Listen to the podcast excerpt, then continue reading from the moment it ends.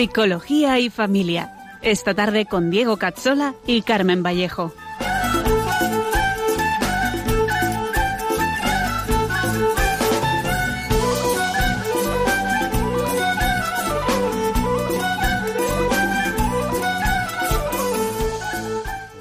Ya aceptaste, atrás quedó lo vivido, te dio una nueva esperanza todo encontró su sentido.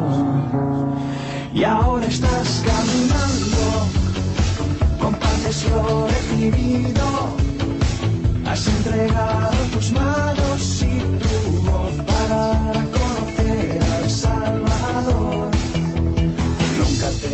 Bienvenidos a nuestro programa de Psicología y Familia con Diego Cazzola y hoy también con Nerea, un programa para profundizar en la vida de la psicología humana y de la familia. Hoy empezamos a adentrarnos en la dimensión psíquica del hombre para descubrir sus características y su significado. En unos segundos empezamos.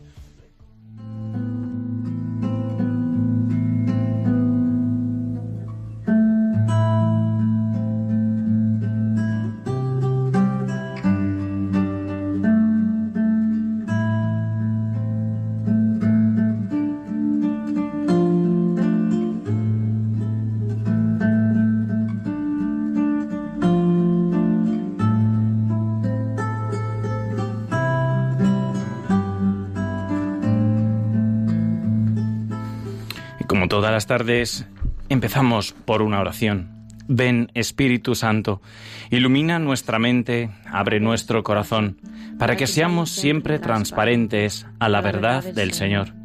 Que la Virgen María, nuestra tierna Madre, nos guíe con firmeza, sabiduría y humildad en el camino del amor verdadero. Por Jesucristo nuestro Señor. Amén.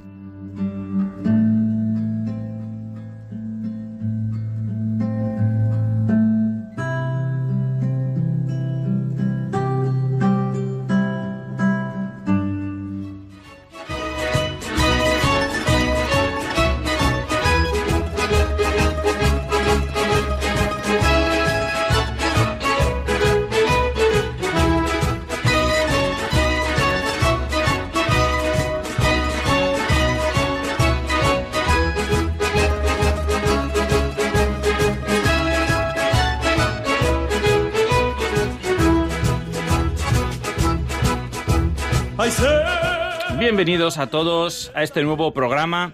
Hoy Carmen no podrá estar con nosotros, está pachuchita en casa, pero nos acompaña Nerea, que es una de nuestras colaboradoras de la sección Para Crecer y que hoy nos ayudará a desarrollar. La tenemos aquí ya de bienvenida eh, tardes, desde el Diego. principio. Buenas tardes, Nerea, gracias por venir con nosotros hoy y tenernos compañía.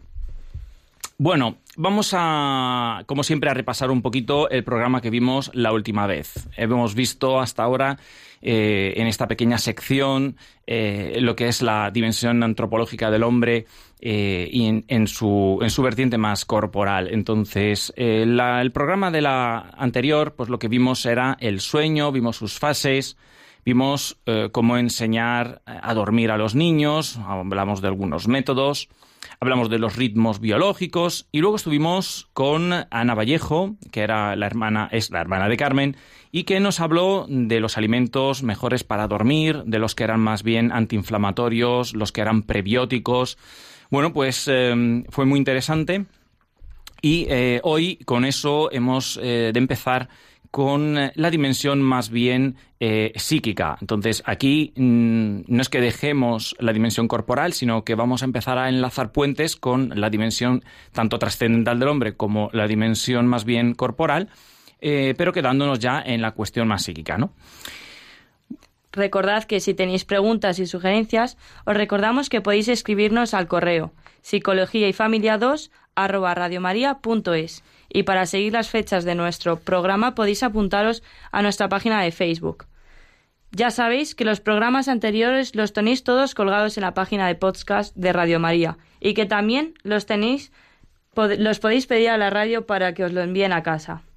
A partir de ahora trataremos en los siguientes programas los temas de la inteligencia, la voluntad, la memoria, la afectividad y, la y relacionar estas facultades con los trascendentales. Que quizás sea una de las eh, tareas más difíciles, ¿no? De hecho, la sección que nos traes hoy verdaderamente va a tratar de eso, ¿verdad, Nerea? Eh, hablaremos un poco de la inteligencia, vamos a preguntar cómo, cómo la gente la define, cómo, cómo la, la contempla, cómo la contextualiza, qué se espera de ella. Entonces ahí veremos cómo uno de los errores más generales es reducirla bastante, ¿no? Reducirla a operaciones y poco más. vamos a entonces a encuadrar un poquito lo que es la, la inteligencia. A ver, definirla es muy complicado porque em, todo el mundo se ha puesto a definirla y dependiendo del paradigma del que se parta, pues se, pueda, se puede definir de una manera u de otra. Para hacerlo fácil, podemos ver cómo se entiende ahora en psicología, verlo desde una perspectiva psicopedagógica, pero antes eh, tenemos que tocar sus características desde la filosofía, ¿no? O por lo menos un poquito. No nos vamos a poner muy farragosos, pero sí, eh, para definirla, nos viene muy bien. A ver, dicho de una forma sencilla, eh, la inteligencia es una facultad, es propiamente, por lo tanto, anímica, es decir, eh, del alma, que nos permite entender la realidad siendo conscientes de que esas operaciones intelectuales son personales, es decir, que son nuestras. Esto es importante. La inteligencia la tenemos que entender, lo repito, como eh, la capacidad de entender la realidad, sí, no solamente de adaptarnos al medio, por ejemplo, sino eh, de ser eh, conscientes de que son nuestras. Es decir, em, la inteligencia se entronca en lo que es el yo. Yo sé que soy yo. Y, esto está muy vinculado con la inteligencia, la capacidad de saber que somos nosotros eh, quienes pensamos. Aquí varios pensadores, por ejemplo, han confundido el pensamiento con la propia conciencia. Nos metemos aquí en berenjenales. Pero por lo menos sí tenemos que entender que el alma tiene una facultad principal, que es la inteligencia. Eh, este, esto entender las cosas es propio de Dios, es propio de las personas, por lo tanto también de los ángeles, y eh, como tal mm, es una potencia. Es una potencia porque empieza desde cero. Un niño cuando nace no tiene inteligencia, la tiene a cero. Quiere decir, tiene la facultad, pero no la tiene nada desarrollada, está totalmente a cero. Eh, claro que va creciendo, va creciendo en parte en capacidad eh, y en parte en contenido. Pero sobre todo, eh, tenemos que entender que no es finita. A veces lo que podemos entender parece complicado, parece que estamos habituados a, verla como algo limitada, pero la inteligencia como tal es infinita, en el sentido de que es irrestricta, como toda inteligencia, sea humana o angelical. Y si es infinita, es también inmortal, evidentemente. Es una capacidad, por lo tanto, con una dimensión física, porque correlaciona con el cerebro, quiero decir que si estropeamos el cerebro, por ejemplo, con una lesión, no expresamos ya lo que es la capacidad intelectual sin anular la facultad del alma, que sigue pudiendo entender. Eh, y procesar toda la realidad, pero no lo puede hacer porque no lo expresa porque a nivel físico pues no tiene la capacidad cerebral, ¿no? Pero con capacidad, em, eh, digamos también de aspiración eh, y de alimentación mucho más espirituales de lo que la gente normalmente piensa. Em, digamos así que eh, su alimentación es la luz de Dios. Entonces, em, ¿es necesario, eh, para ser más inteligente, rezar una Ave María? A ver, eh, sí y no. Esta es una de las cosas que veníamos hablando, ¿verdad, Nerea? Em, dependiendo de cómo partamos de definirlo. Si entendemos la inteligencia en su punto de vista más práctico, por ejemplo, entender lo que tengo delante, reconocer lo que tengo delante, pues sí que podría ser eh, innecesaria, ¿no? Una Ave María, es decir, no por saber que estoy aquí, no por rezar voy a saber mejor que estoy aquí. Sin embargo, si nos vamos a las cosas un poco más complicadas, es verdad que a veces eh, necesitamos entender lo que nos está pasando y no lo comprendemos. Y allí sí que Dios ilumina nuestra capacidad de entender, ¿no? Y nos permite eh, entender lo que Él quiere transmitirnos a través de lo que nos acontece. Claro que si le apartamos, eso ya no será posible. Entonces, el conocimiento desde un punto de vista trascendental hay que verlo como una luz que Dios nos da para que a través de lo que vemos nosotros entendamos los caminos. ¿no? Eh, y por otro lado, mm, desde un punto de vista físico, es también una capacidad neuronal de procesar información. Pero no limitemos la inteligencia solamente la parte eh, física. ¿De acuerdo? Ok, la inteligencia eh, en este sentido entonces filosófico versa sobre la veracidad de las cosas. Esto es un dato muy importante porque lo que queremos decir es que la, inteligencia capta lo que es verdadero. Y curiosamente, esto lo trabajaremos en otros programas, la voluntad diferentemente de lo que muchos piensan que es activa, entonces podemos exigirle a, nuestro hijo que estudie, tienes que estudiar, tienes que querer hacer esto. La, voluntad es pasiva. La voluntad se enamora de lo que la inteligencia le presenta como algo verdadero. Y cuando algo es verdadero, automáticamente es algo bueno. El problema es que a veces, por eso, eh, la inteligencia nos hace eh, una mala pasada y eh, llegamos a entender como verdadero algo que no lo es y por lo tanto somos capaces de decir que algo es bueno cuando no lo es. Pero si viéramos si realmente es verdadero, descubriríamos que lo que Dios ha creado como verdadero, Dios no ha creado nada falso, eh, evidentemente si lo creemos verdadero también es bueno. Y como digo yo, eso no sé si me tomo demasiadas licencias, creo que la belleza surge precisamente del encuentro de la verdad con la bondad. Es decir, cuando algo es verdaderamente bueno, dicho así, automáticamente es bello. Es decir, por tanto, cuando algo es feo, hay una de las otras dos patas eh, que no se sustenta ¿no? y no, no, no funciona. Esto es muy importante porque lo que es captado como verdadero, entonces, eh, también es entendido como bueno por parte de la voluntad. Em, y, esto, como necesita un poco más de desarrollo, quizá lo, lo, ampliaremos en otro momento, pero no es la única vinculación. La inteligencia eh, tiene como fin principal, por ejemplo, descubrir a Dios y preferirle entre nosotros mismos. Esto es otra vez una de esas que tenemos que repetir porque si no, no nos, no nos enteramos. Eh, si la inteligencia no la queremos entender de manera solamente física, nos damos cuenta que el principal fin la finalidad más importante de la inteligencia no es sacarte una carrera, ni mucho menos adaptarte al entorno, que de hecho nosotros más que adaptarnos al entorno como hacen los animales, adaptamos el, entorno a nosotros. Nosotros si no hay agua, pues mm, hacemos una canalización y traemos el agua. No vamos a intentar reducir nuestra necesidad de agua, ¿no? Los animales sí que han evolucionado de esa manera, pero nosotros no, porque tenemos inteligencia, ¿vale? Entonces, eh, pero no es solamente adaptarnos, es sobre todo eh, descubrir a Dios y preferirle a nosotros mismos. Eh, si descubrimos a Dios, pero no le preferimos a nosotros mismos, desde un punto de vista teórico, pues fracasamos a nivel intelectual. Y si tenemos ocho carreras, pero no hemos descubierto a Dios, pues tampoco nos sirve eh, de mucho. Igual que un Ferrari, pues no va, no tiene un sentido para correr simplemente, sino que aunque sea un Ferrari, y sea una inteligencia, por ejemplo, muy amplia, por salir de la metáfora, eh, necesita tener una meta. Si un Ferrari no, me sirve nunca para llegar a un sitio determinado, en realidad luego cogería el, focus para irme a otro, a otro lugar, porque lo que necesito yo ir a un lugar. Es decir, su fin es captar la verdad que supone Dios para nosotros y llegar a contemplarle, por lo tanto, en la eternidad. Eh, si no saltamos esto, pues la inteligencia no nos va, no funciona bien. Vista así, la inteligencia es eh, algo mucho mayor que aprender eh, em, eh, sobre el entorno y su educación. Se entiende mucho más como necesitada de educación y de cristianización. Es decir, lo que hemos escuchado como lema muy importante, ¿no? Educar es llevar a Cristo. sí, y enseñar a pensar, decir, comunicar es fundamental para la operación más vinculada a la inteligencia. y esta operación es el amar. No se puede amar eh, lo que no se conoce. Entonces Dios nos llama a conocerle. Como la acción de Dios siempre es un amor, pues cuando nos, cuando nos ama, automáticamente nos invita a conocerle, ¿vale?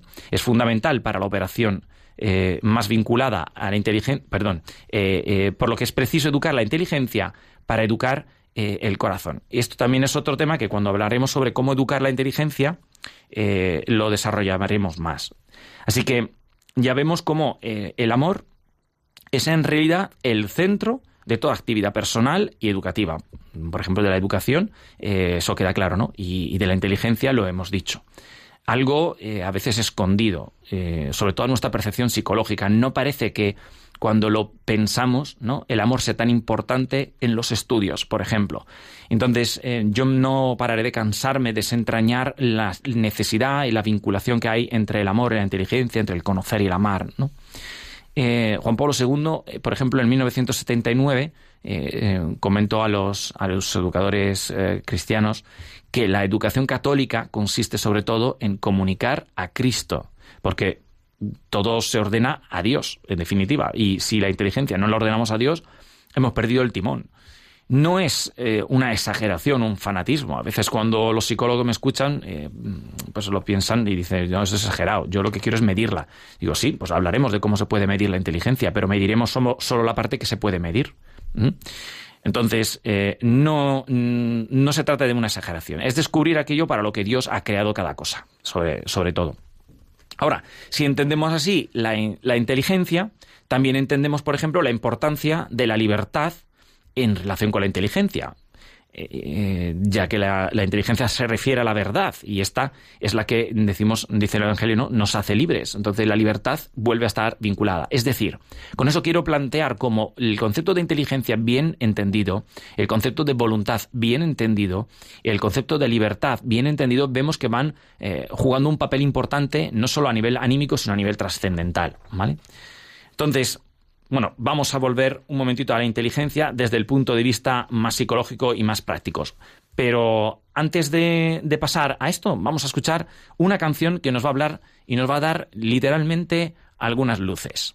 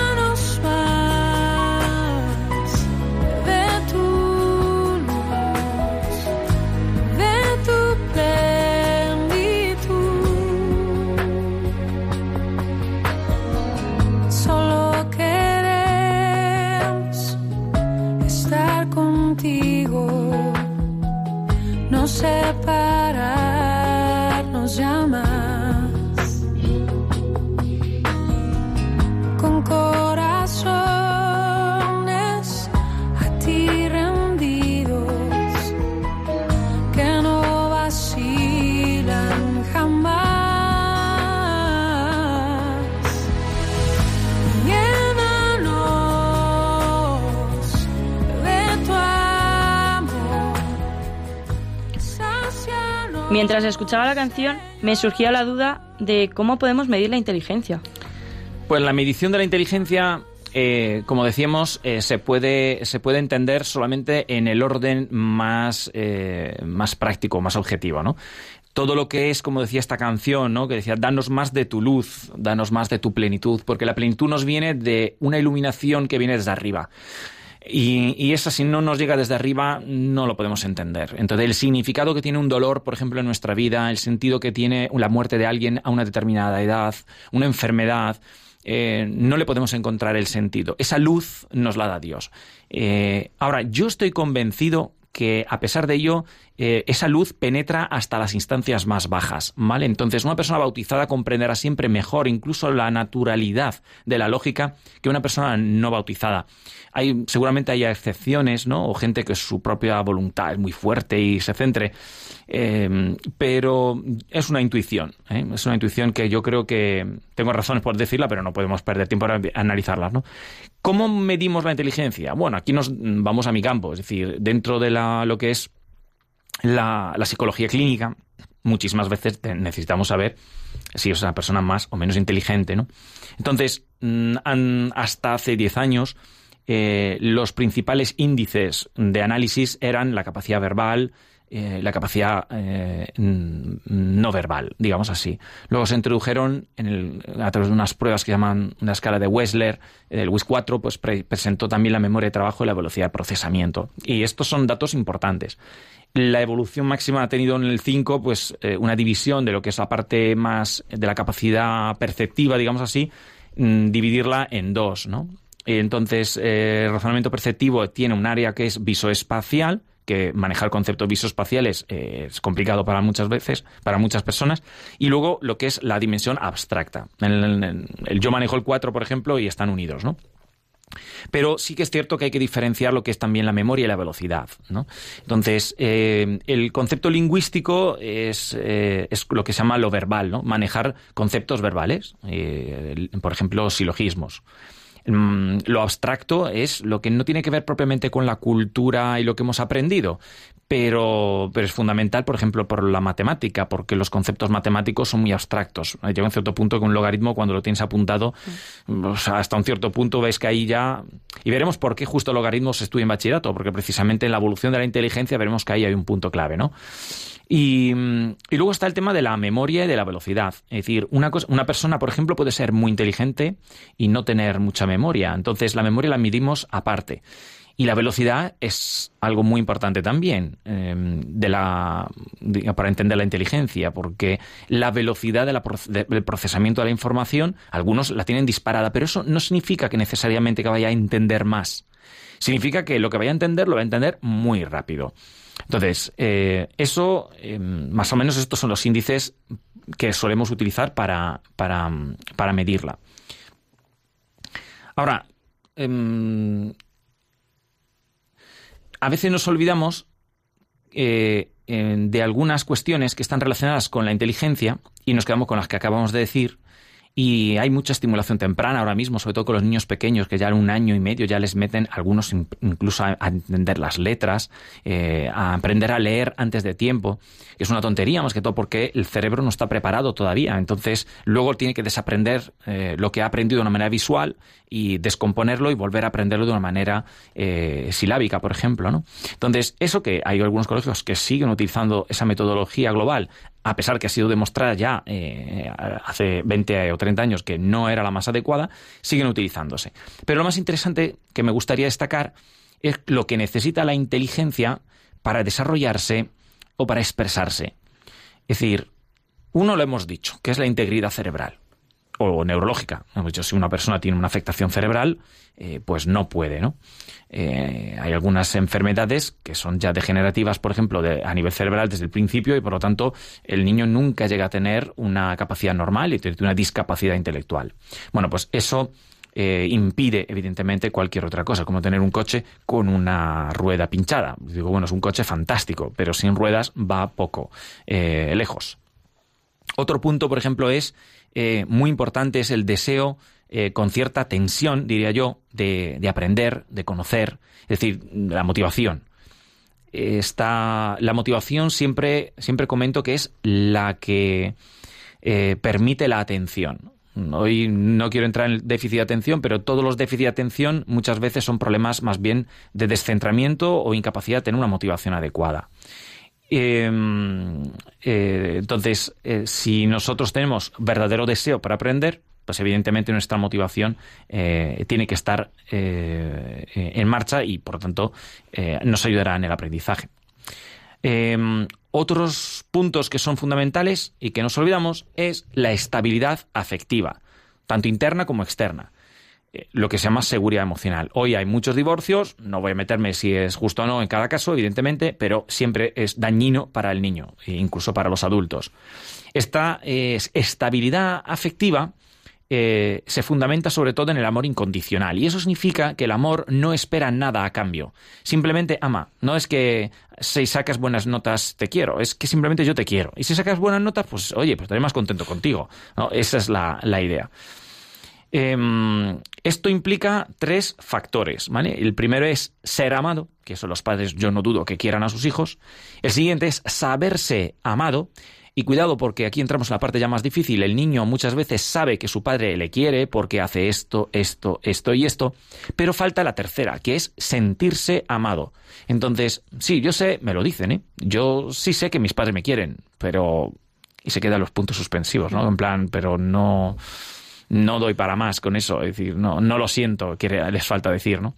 Entonces, eso hay que trabajarlo mucho. A veces eh, hay que dar un achuchón por parte del padre y otras veces por parte de la madre, por ejemplo, es no dar el achuchón delante de los compañeros. Es decir, puede ser eh, simplemente regular las cosas, ¿no?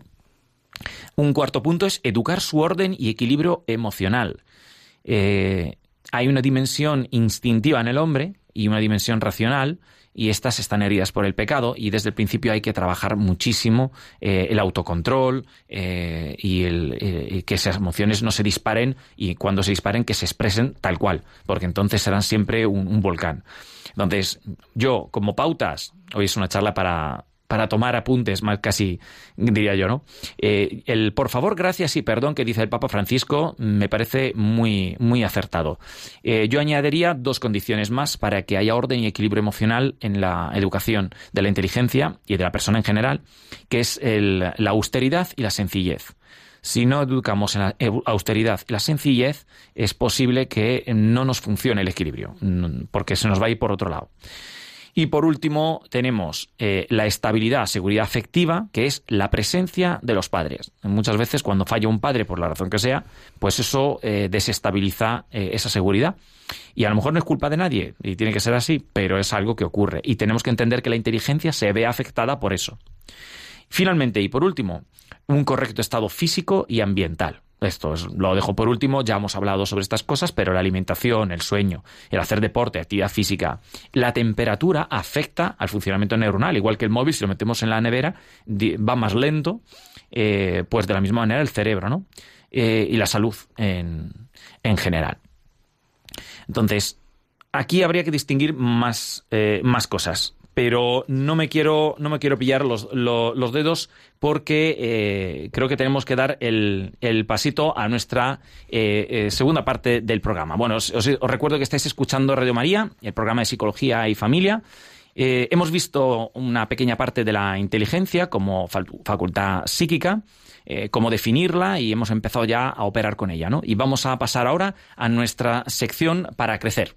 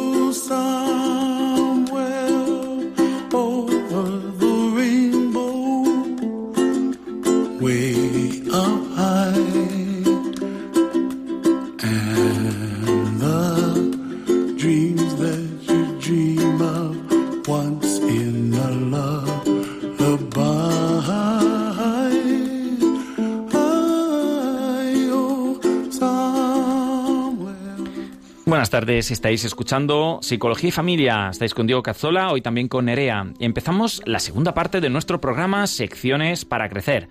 Hoy con Nerea de Loreto, Mata Moratilla. En unos segundos.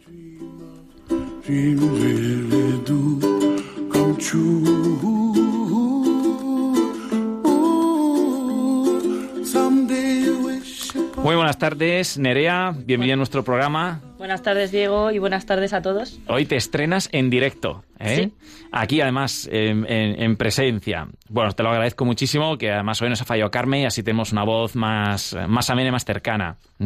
Bueno, os presento a Nerea. Nerea está cursando su último año de educación primaria con mención en inglés. El año pasado estuvo en Finlandia de Erasmus y a día de hoy está en prácticas en un colegio, aprendiendo un montón, haciendo sustituciones, haciendo un poco de todo. Bueno, Nerea tiene una sección interesante que es la de eh, mm, eh, traernos un poco lo que, ¿no? A, a, a, las ondas, la opinión de la gente sobre los temas que estamos tratando u otro tema. En este caso hemos elegido el mismo, ¿no? Porque me parecía interesante. Cuéntanos un poco qué nos tienes preparado. Pues durante estas semanas he estado haciendo una pequeña encuesta a todos los que me rodeaban, tanto entorno educativo, amigos, vamos, al personal que pillaba por la calle. Y la encuesta constaba de tres preguntas. La primera sería ¿cómo definirías la inteligencia? La segunda sería ¿crees que es algo psíquico, físico u otra cosa? Y la tercera, ¿cómo crees que se debe trabajar la inteligencia? Entre las respuestas he escogido algunas que si quieres podemos ir analizando. Van desde la más sencilla a la más compleja. Venga, pues, a ver. la primera persona tiene 21 años y le hice las tres preguntas. ¿Cómo definías la inteligencia? Y me dijo, la inteligencia es la capacidad de poder apreciar aquello más difícil. La segunda, ¿crees que es algo psíquico, físico u otra cosa? Y me dijo, se trata de una cualidad íntegra de la persona. Y en la tercera, ¿cómo crees que se debe trabajar la inteligencia? Me dijo, no es algo que se trabaje, cada uno tiene sus cualidades y hay que saber apreciarlas.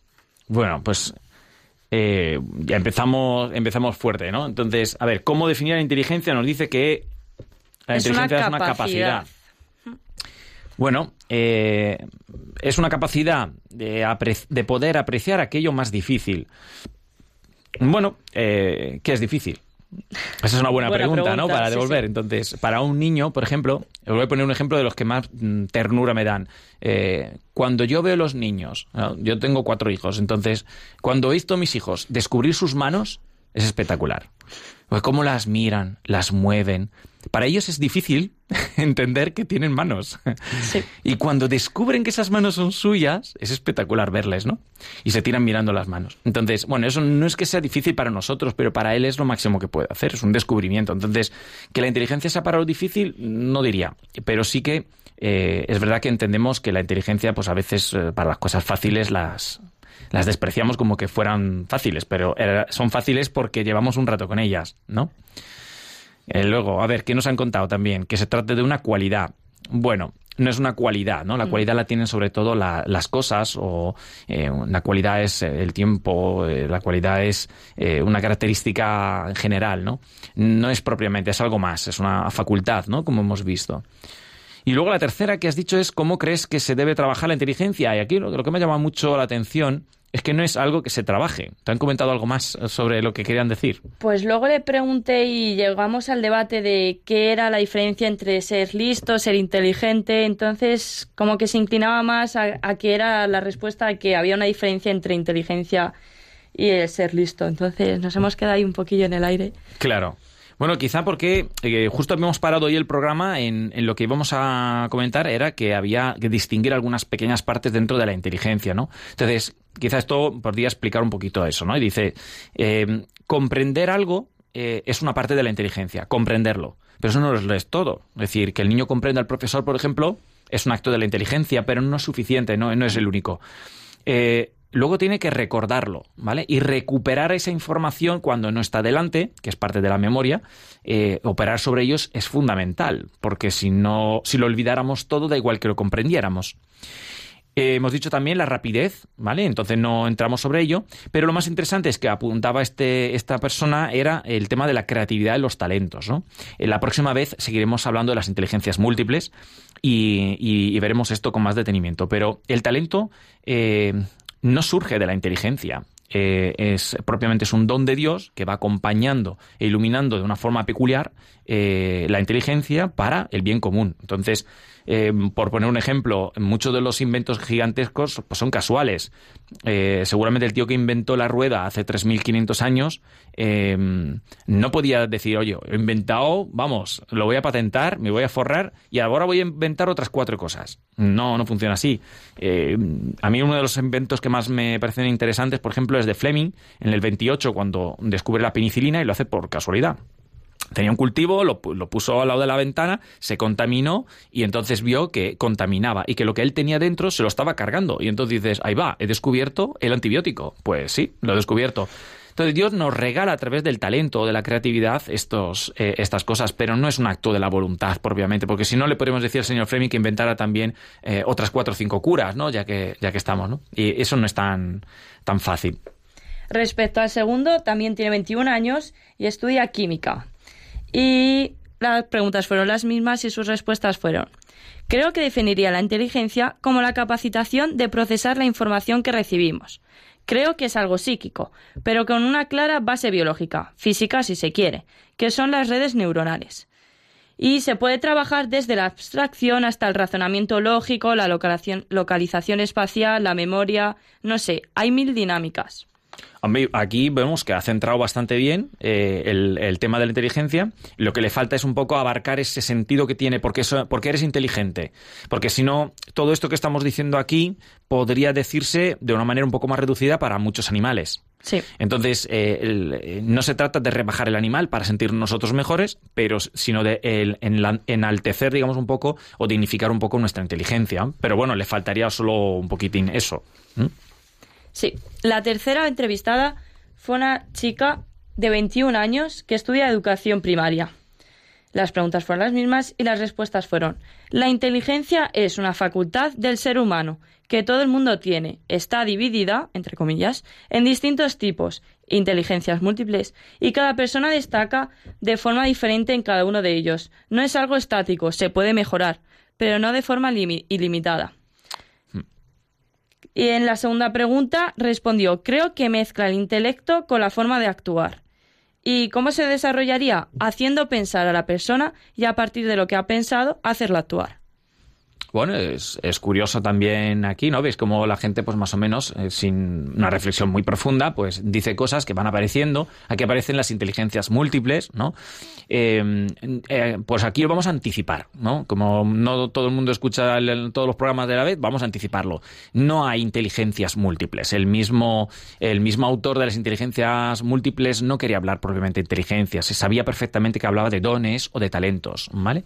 Eh, lo que pasa es que él no quería asignar la capacidad de inteligencia, la definición de inteligencia, solo al razonamiento matemático lógico. Y decía, es que el que sabe bailar muy bien, ah, ¿por qué no podemos decir que es inteligente en eso? Y en eso sí estoy de acuerdo, pero mm, lo único que ha hecho un poco de confusión sobre el tema de las inteligencias. No existe la inteligencia emocional. Existe la inteligencia que versa sobre la dimensión emocional. Entonces, si tú tienes emociones y no paras, no, no te paras pensar sobre ellas, pues evidentemente eh, no serás hábil pensando sobre las emociones, no te percatarás de ellas, no las reconocerás en el otro. ¿Hay que trabajarlas todas? Sí, todo lo posible, buscando un equilibrio, evidentemente, ¿no? A mí una cosa que sí me ha llamado la atención es que es la primera que ha mencionado que es una facultad solo del ser humano.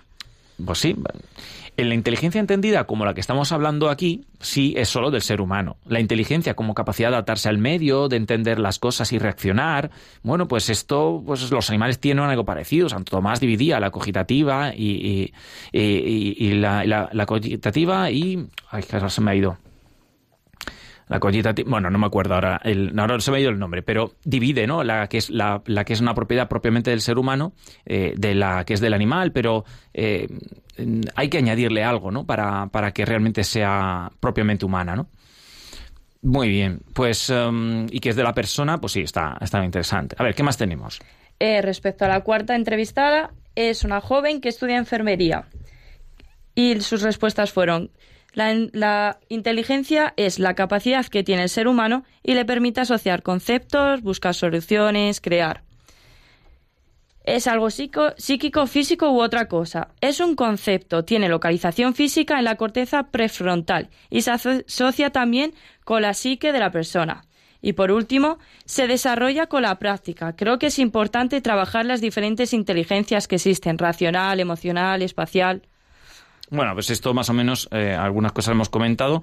Lo que, mm, lo que es curioso es que eh, localice la inteligencia, ¿no? Esto, bueno, esta es una persona que evidentemente ha estudiado la parte más práctica de la persona, entonces eh, está relacionando la inteligencia con las funciones ejecutivas. Entonces, hay funciones ejecutivas que sabemos que están en un área u otra, pero la inteligencia como tal, la capacidad de comprender, eh, por ejemplo, de formarnos una, un concepto abstracto a partir de una cosa que estamos viendo, eso no tiene, no tiene una, localización cerebral concreta. Digamos, es todo el cerebro el que funciona para que esta imagen pues, mm, se nos quede en la, en la mente.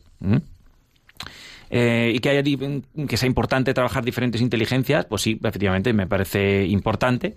Mm, yo no llamaría inteligencias, porque a mí eso me despista mucho. Pero bueno, eh, pero sí está, está bien, es interesante. Nos eh, da para alguna más, ¿no? Venga, una última preguntilla. El último, para terminar, el último entrevistado hace un enfoque totalmente distinto al resto. Este muchacho tiene 24 años y ahora mismo se encuentra trabajando. Y le pregunté, ¿cómo definirías inteligencia? Y me dijo, la inteligencia es la capacidad que tenemos las personas de razonar, de procesar la información que el mundo nos manda y decidir cómo queremos responder. En la segunda respondió, creo que es algo que afecta a todas las dimensiones de la persona.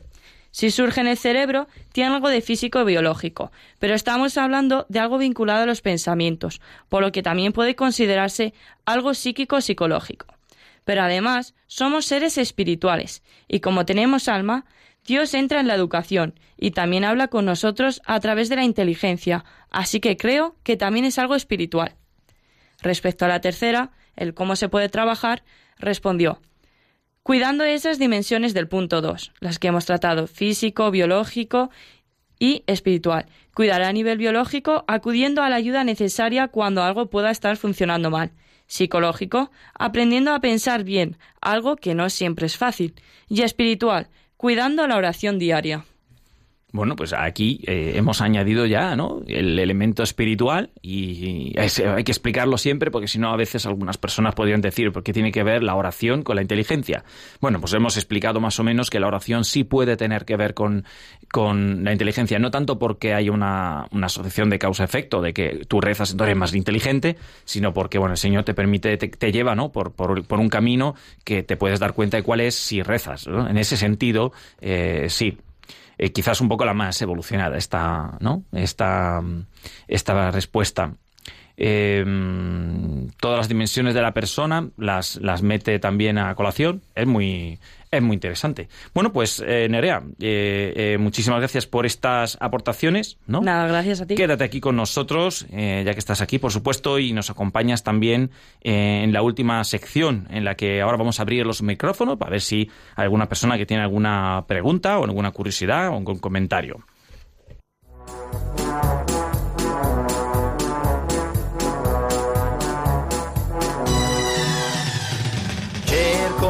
L'estate tutto l'anno e all'improvviso eccola qua.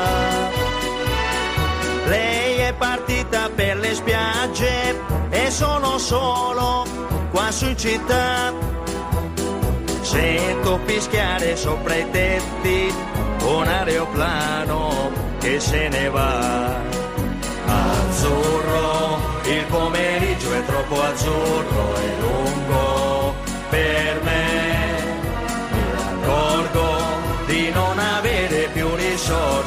senza di te.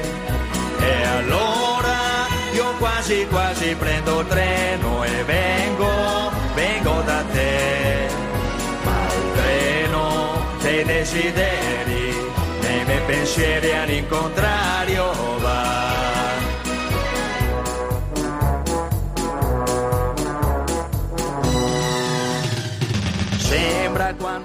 Bueno, pasamos ahora a nuestra tercera y última parte del programa de preguntas y respuestas. Dejamos unos minutitos para que podáis llamar. Os doy el teléfono, apuntarlo. 91 005 9419. Lo voy a repetir. 91 005 94 19. Podéis formular las preguntas que queráis o hacer algún comentario sobre lo que hemos visto. Vamos a tratar de responderla ah, eh, en estos últimos 10 minutitos que tenemos. También recordaros que podéis escribirnos con más tranquilidad al correo electrónico psicología y familia 2 arroba radiomaria.es Y ahí podéis hacer preguntas sobre dudas, lo que decimos, sobre psicología, lo que os gustaría que tratáramos.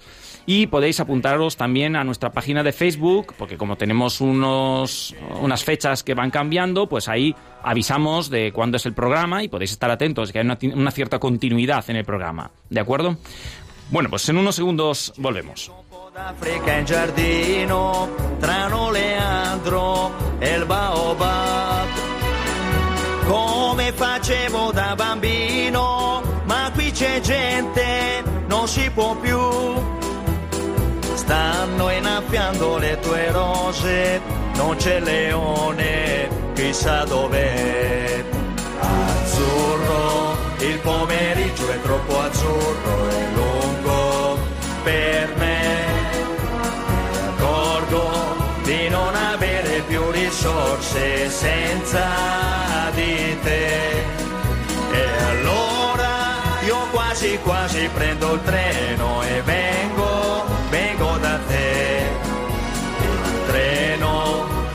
desideri e i miei pensieri all'incontrario va. Azzurro, il pomeriggio è troppo azzurro e lungo per me.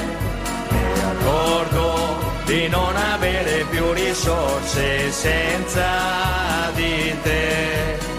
E allora io quasi quasi prendo il treno e vengo, vengo da te. Buenas tardes. Pues tenemos a María de Faustina, desde Madrid. Buenas tardes, María. Buenas tardes. María de Faustino. De Faustino. Vale, estupendo. Mira, mil cosas, pero muy rápido. A ver cómo no me pierdo. Dos cosas especiales. La segunda va a ser mm, sobre una enfermedad que está atacando mucho a las mujeres, fibromialgia, que lleva muchos eh, médicos especialistas y que creo que a lo mejor la solución, porque me ha encantado el programa, es el punto de vista que tú dices de psicología clínica, pero Sí. desde el punto de vista evolucionado de integrar también lo espiritual, ¿me entiendes? Sí. Eso es lo que quiera, sobre lo que va a ir la pregunta, realmente.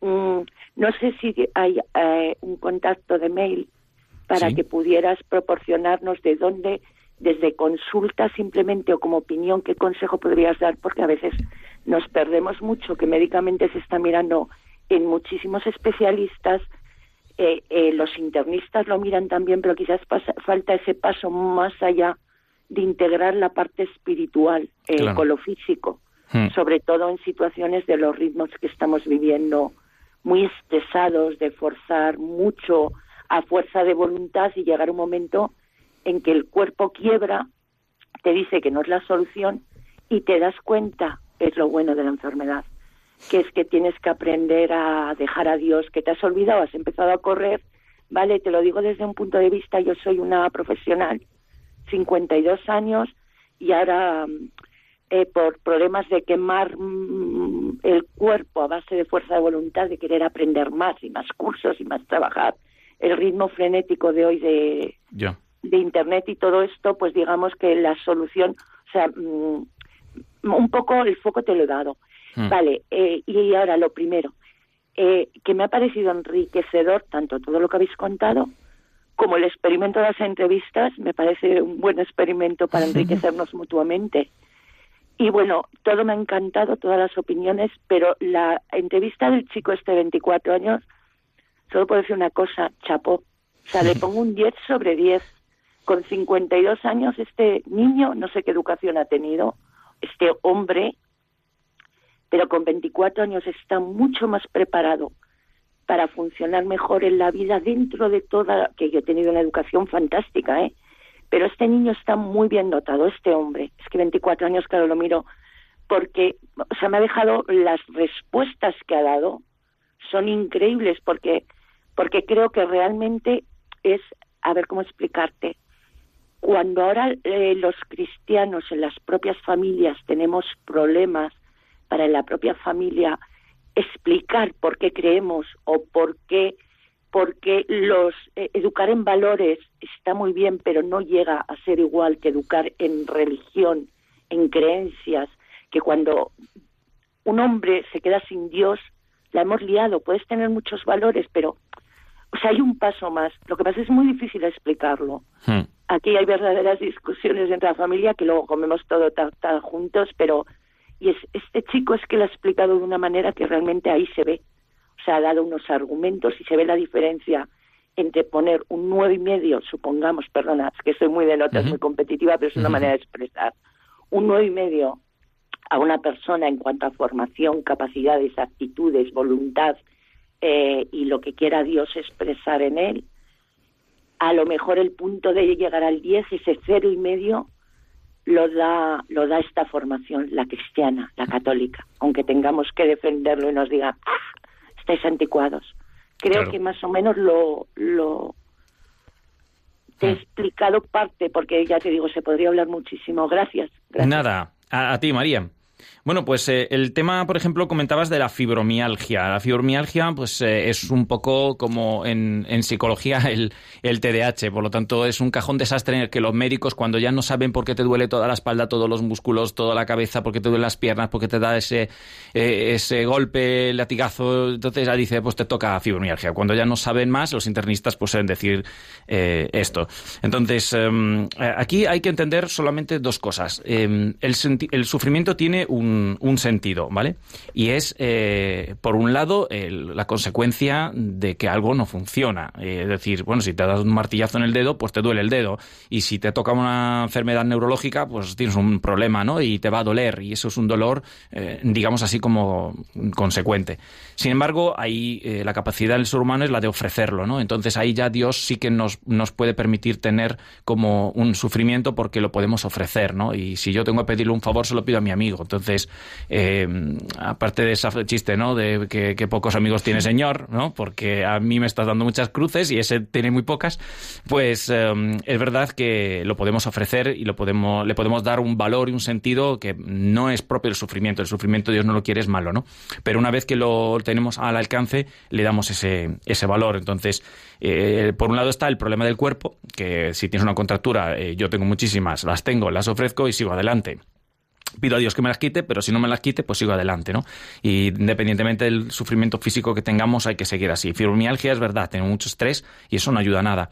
Entonces, eh, ahí lo importante es hacer una revisión de las prioridades de nuestra vida y decidir si es la familia, si es el trabajo, si es eh, lo que estamos haciendo, eh, cómo gestionar el tiempo y, y ponernos en ello, ¿no? Y cambiarlo. Tenemos otra pregunta desde Córdoba. Antonia, buenas tardes, Antonia. Hola, buenas tardes. Pues muchas gracias por el programa. La verdad es que no tiene desperdicio ninguno. Yo, mm, a ver, mm, me ha gustado muchísimo. Le quería hacer una pregunta que no, sé, no he entendido. Yo sé, ya he entendido que la cualidad es una cosa y la facultad, la capacidad es otra, pero no sé si capacidad, facultad y potencia son las tres cosas las mismas. Esa era una duda, si me la podía aclarar. Hmm. Pero también decirme eso que dijo Juan Pablo II, que ha dicho usted, que la educación católica mm, es sobre todo conocer a Cristo, o es la parte más importante de la educación. Sí. ¿En qué documento ese? A ver, porque tengo nueve nietos. Es el, el, documento de Juan Pablo II que, que es una... Eh, eh, si no lo voy a publicar, porque lo, no me ha apuntado la cita, pero mm, es eh, una... Lo tenía apuntado aquí. Em, a ver si lo encuentro. ¿Dónde lo tenía? Lo, había dicho, ¿eh? Lo he dicho. Juan Pablo II en 1979 a los educadores. Eso, a los, educadores católicos. Es uno de esos eh, discursos que da el Papa.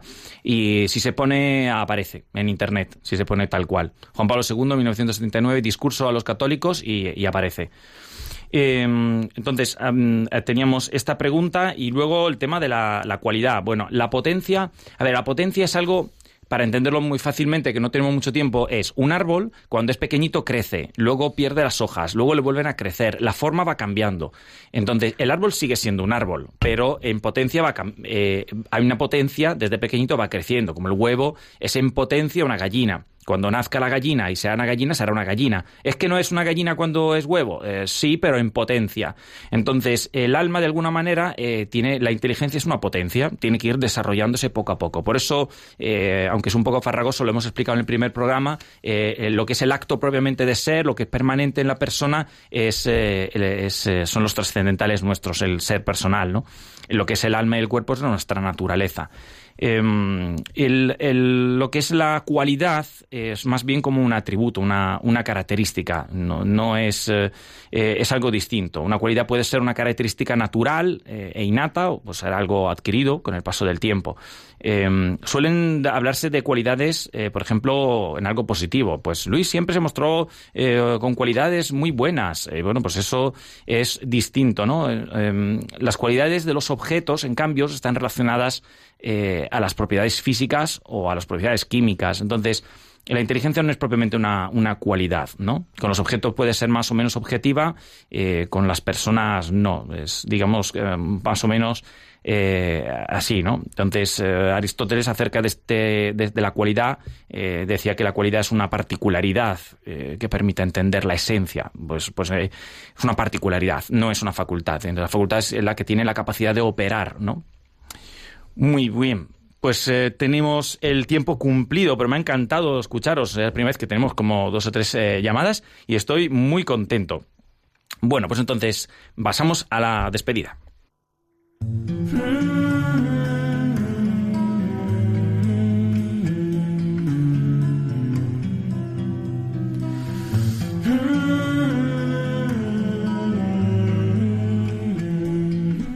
Buenos amigos, tenemos el tiempo cumplido, ahora toca meditar lo que hemos reflexionado, como siempre, tratar de ser inteligentes para Dios y aprender a no separar nunca el amor de la inteligencia, porque si no nos podemos perder con mucha facilidad, ya que la inteligencia es fundamental en el hombre porque le permite buscar a Dios y comprender que le ama y aceptarle antes que a uno mismo.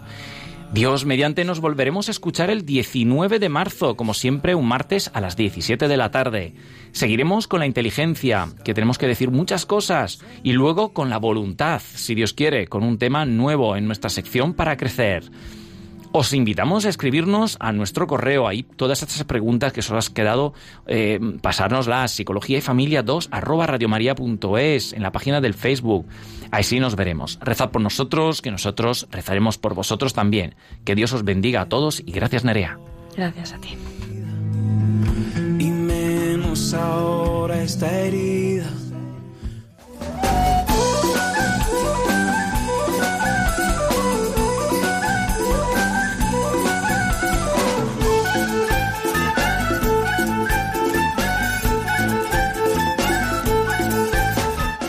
Han escuchado Psicología y Familia, esta tarde con Diego Cazzola y Carmen Vallejo.